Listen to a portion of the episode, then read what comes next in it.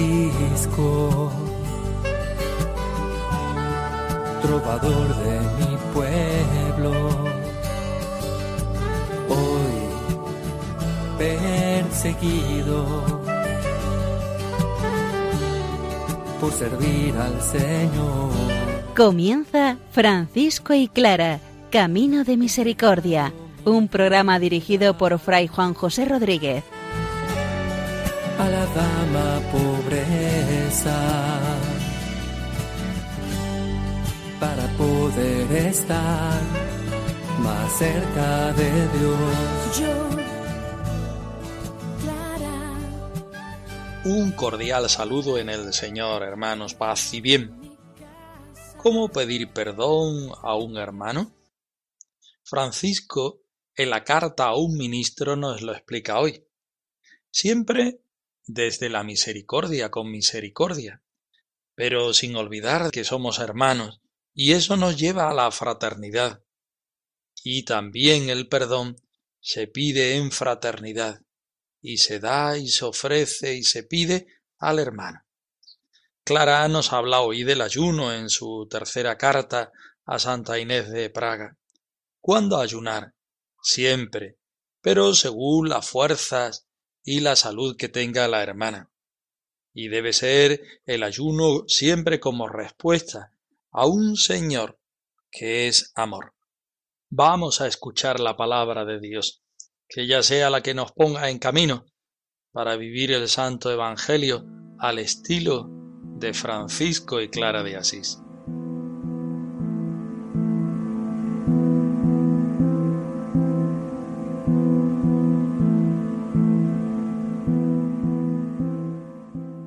De la carta de Santiago.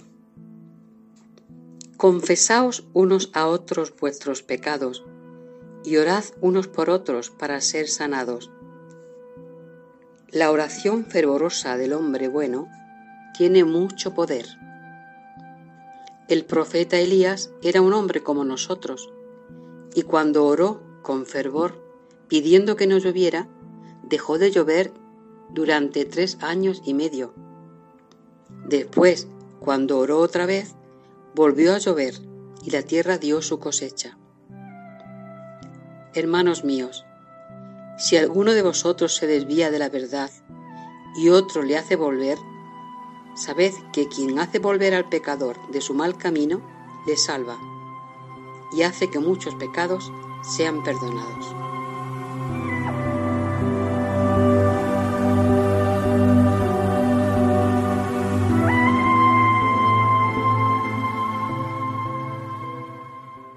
Terminamos hoy la carta a un ministro. San Francisco responde a un hermano que tiene un oficio, un servicio con los otros hermanos, y éste tenía un problema, un reto, según palabras de Francisco. Quería irse a un eremitorio porque no podía resistir un problema o a un hermano o hermanos. San Francisco le dice que no huya, sino que trate todo con misericordia desde la misericordia. Hoy terminamos este maravilloso escrito, perla de la espiritualidad franciscana, hablando del perdón, el fruto grande, hermoso, maduro de la misericordia. ¿Cómo hacerlo? Como hace todas las cosas un hermano menor, en fraternidad y con misericordia. Vamos a escuchar el texto en mi debilidad. Me haces fuerte en mi debilidad. Me haces fuerte solo en tu amor. Me haces fuerte solo en tu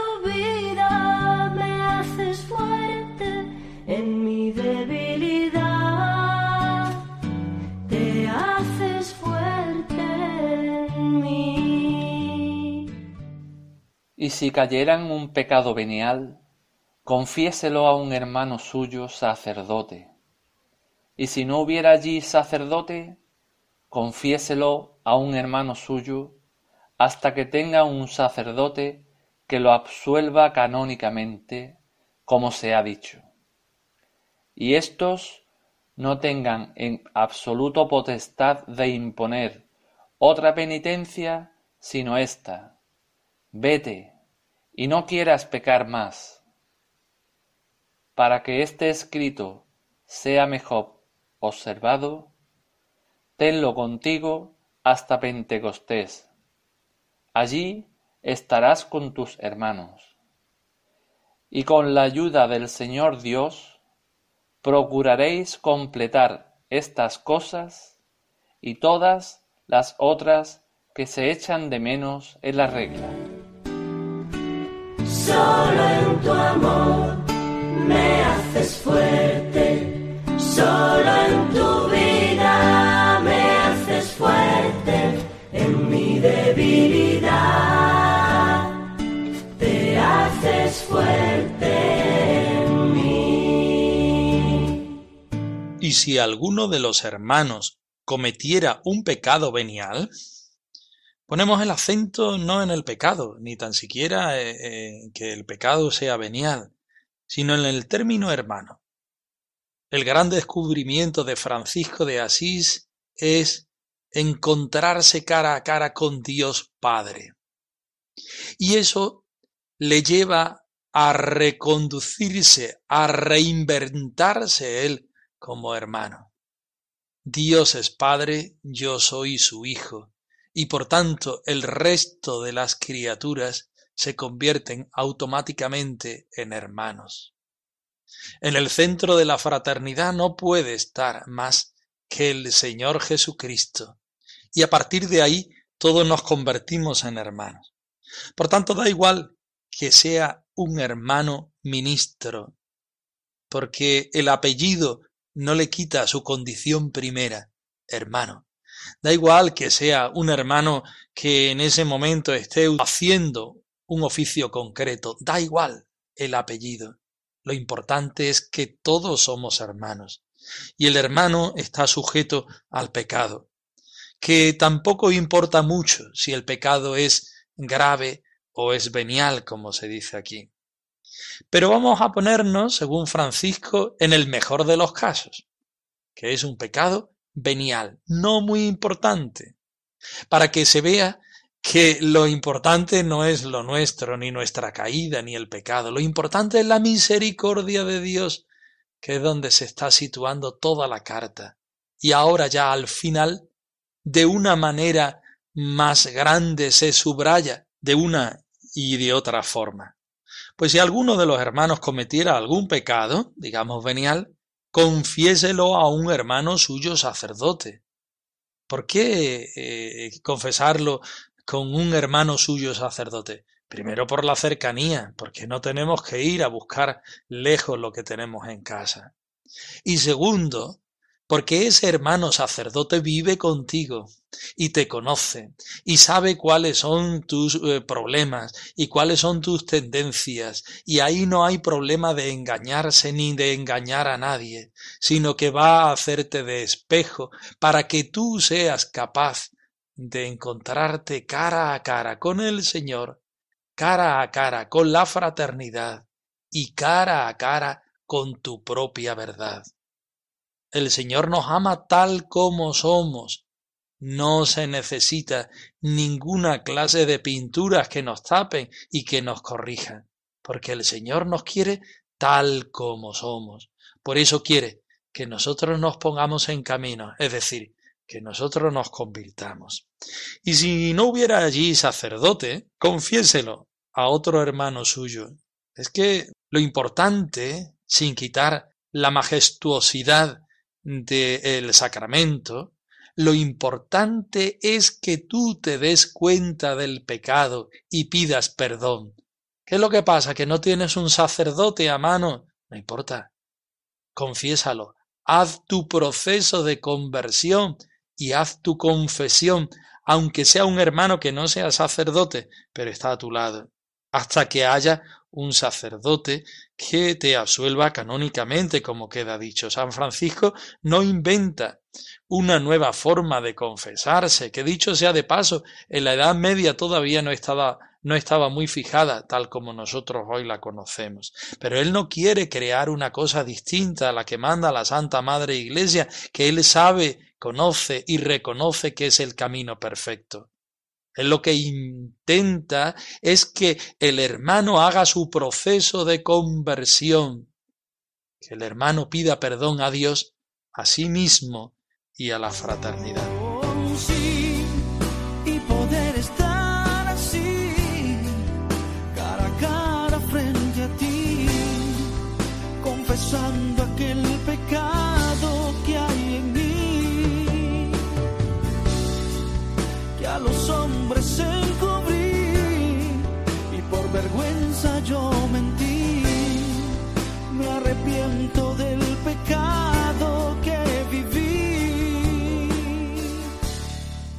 Y estos no tengan en modo alguno potestad de imponer otra penitencia que esta, vete y no peques más. Francisco sabe de nuestra debilidad, sabe que muchas veces el pecado del hermano nos marca, nos duele, nos cuesta soportar al hermano en su debilidad y en su pecado.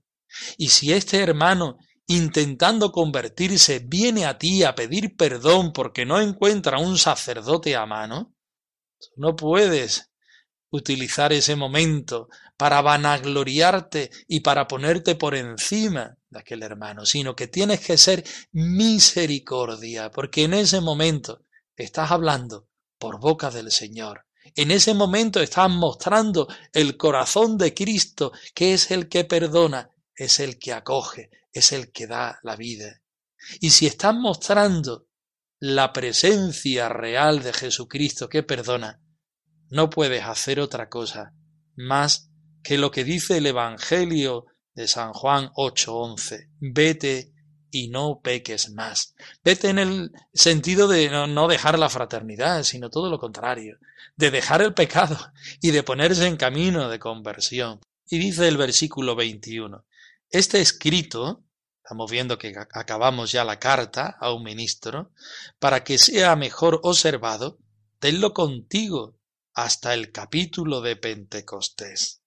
Es decir, para que nunca jamás, si se te olvida, puedas utilizar otra cosa, métete la misericordia en la mente, en el recuerdo, en el corazón y en la vida, y hasta como dice aquí San Francisco, en el bolsillo. No te olvides de estas palabras, porque San Francisco conoce nuestra debilidad, la debilidad del género humano, y sabe que podemos, a la vuelta de la esquina, sino antes, olvidar este camino, este proceso, que bien fácil es mentalmente, pero difícil en la vida. Y allí lo hablaremos en el capítulo de Pentecostés, que es donde hablamos las cosas importantes de la fraternidad.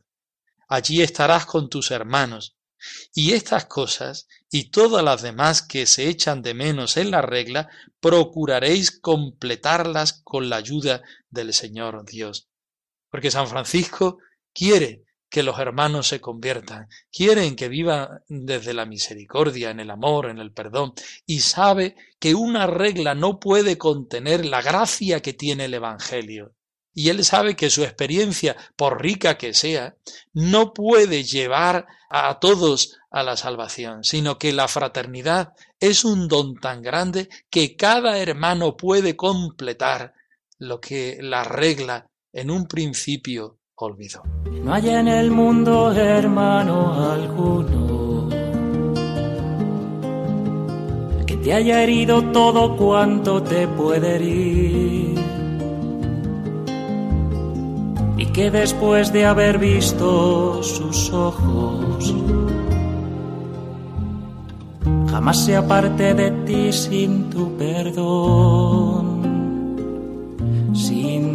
perdón.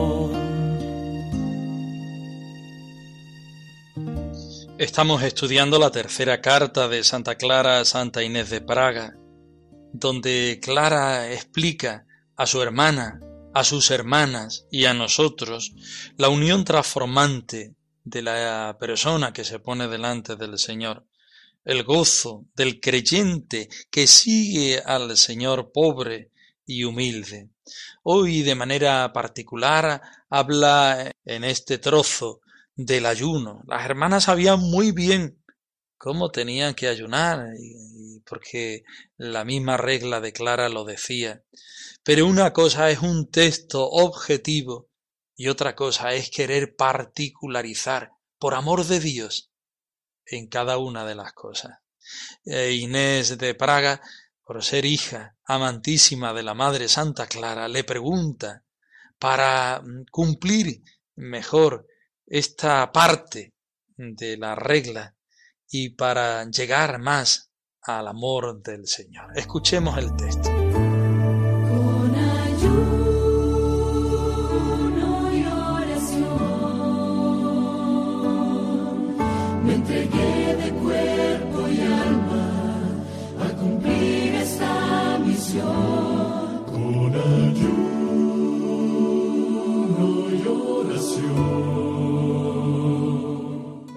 Paso ahora a responder a tu caridad a las cuestiones que me pediste que te aclarara, es decir, cuáles son las fiestas que, según considero, es lo que en cierto modo tú piensas, nuestro gloriosísimo Padre San Francisco nos aconsejó que celebráramos especialmente con variedad de alimentos. Sepa, pues, tu prudencia que exceptuadas las débiles y las enfermas, para con las cuales nos aconsejó y ordenó que procediéramos con toda la discreción posible, proporcionándoles todo tipo de alimentos, ninguna de nosotras que esté sana y fuerte debería tomar, tanto en los días feriales como en los festivos, sino comidas cuaresmales, ayunando todos los días, excepto los domingos y el día de Navidad, en los que deberíamos comer dos veces al día y los jueves, en los tiempos acostumbrados, cada una podría proceder según su voluntad, de modo que no estaría obligada a ayunar quien no quisiera hacerlo. Sin embargo, nosotras las sanas ayunamos todos los días, excepto los domingos y el día de Navidad.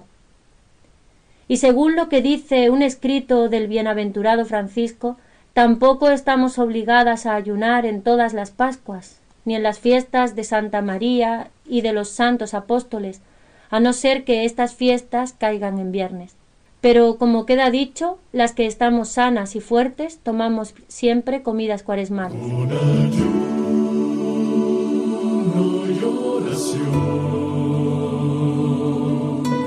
De la mano del maestro encontré la dirección. Paso ahora a responder, nos dice el versículo 29, a tu caridad. Las hermanas, según los tiempos y según los monasterios, se expresan y se comunican de distinta manera. Hay algunas que se hablan de tú a tú, hay otras que se hablan de usted, y hay otras que conservan todavía el trato que Santa Clara daba a las hermanas, de hablar de su caridad, de tu caridad. ¿Por qué? Porque evitamos el yo y multiplicamos el amor misericordioso. Clara responde a Inés de las cuestiones que le pidió que le aclarara. Decíamos en la introducción que todas las hermanas sabían muy bien lo que la regla decía en el eh, tema del ayuno. Pero una cosa es la objetividad, una cosa es eh, lo que se explica para todos los momentos, para todas las personas, para todas las circunstancias, y otra cosa es vivir de una manera particular en un monasterio con unas hermanas concretas. Eh, le pregunta Inés, a ver, ¿en qué fiesta debemos ponerle el acento según San Francisco? Santa Clara le responde, dice, sepa pues, tu prudencia es algo precioso.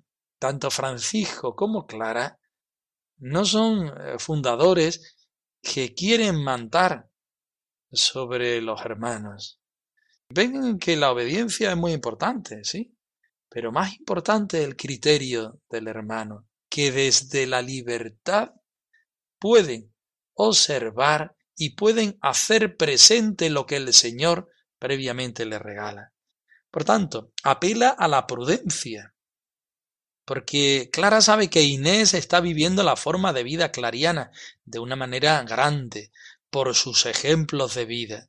En este aspecto le da un consejo, pero quiere que sea la prudencia de ella, quiere que sea la vivencia de ella, la traducción y retraducción de la vida franciscana clariana la que hable, para hacer nuevos caminos. Estamos otra vez justamente con lo que Francisco le dice al hermano ministro en el final de la carta. Es que no quiero yo imponer, es que quiero que esta gloria, esta gracia que el Señor nos da, nosotros la podamos multiplicar viviéndola los hermanos todos. Y en el capítulo de Pentecostés le damos forma. Clara, de otra forma, dice aquí lo mismo esto que estamos viviendo todas, que es el ayuno, podemos enriquecerlo, porque tú desde tu vivencia particular le vas a dar un cariz que yo no voy a, descubrirlo, que no lo he descubierto todavía. Sepa pues tu prudencia, que efectuada las débiles y enfermas, ponemos ante todo un manto de misericordia ante la hermana que es pobre, y que es enferma y que es débil y que es anciana, con las cuales nos aconsejó y ordenó que procediéramos con toda la discreción posible, proporcionándoles todo tipo de alimento. Es decir, con estas hermanas no podemos hacer este ayuno. Bastante tiene con la enfermedad que están viviendo, con la debilidad que están viviendo. Ninguna de nosotras que esté sana y fuerte debería tomar, por el contrario, tanto en días feriales como en los festivos, sino comidas cuaresmales, ayunando todos los días. La norma general, o podríamos decir el espíritu general, ¿cuál es? Si somos hermanas pobres de Santa Clara, si somos hermanas pobres, hermanas menores, vivir siempre ayunando, haciendo pues de nuestra vida un ejemplo austero y una expresión austera de lo que el Señor nos da. ¿Por qué? Porque nos hemos esposado con Jesucristo que se crucifica en la cruz, que se hace pobre. Y por tanto nosotras la respuesta que podemos dar es la pobreza. Y una de las señas posibles de esta pobreza es el ayuno, evitando alimentos del cuerpo que son más de lo que nosotros consideramos que debemos comer o tomar. Por tanto, debemos ayunar siempre, quitando los días propios como son los domingos, el día de Navidad, aquellos eh, días que evidentemente por la fiesta pues no no pega a ayunar, que hay que comer dos veces al día. Y los jueves, en los tiempos acostumbrados, cada una podría proceder según su voluntad. Es decir, es que el miércoles y el viernes se ayunaba, posiblemente también el lunes. Por tanto, si ayunas el miércoles y el viernes, el jueves no sería muy propio ayunar porque te van a faltar fuerzas, pero Santa Clara no lo manda, no lo ordena, sino que lo deja según la capacidad de la hermana. Porque sabe que el ayuno no puede ser para llenarnos de nuestro yo, sino todo lo contrario, para vaciarnos de nuestro yo. No podemos vacilar de que ayunamos mucho, de que somos muy santitas, porque hacemos cosas grandes, sino al revés, desde la prudencia, desde la caridad, desde la misericordia. ¿Lo puedes hacer? Hazlo. Que no lo puedes hacer, que te sientes débil, enferma, anciana, come todo lo que necesites. No más de lo que necesites, ni menos de lo que necesites. Porque esto nos debe ayudar a ser más de Dios y no a hinchar más nuestro ego. Por tanto, en este capítulo, que se refiere y es una explicación del capítulo de la regla acerca del ayuno, Santa Clara no dice la cantidad o la cualidad del ayuno, sino más bien el espíritu con el cual debemos ayunar o no debemos ayunar.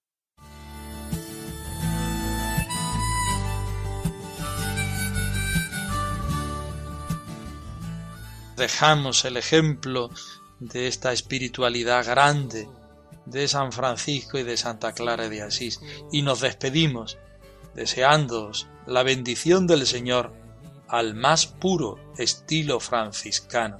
Que el Señor os dé la paz.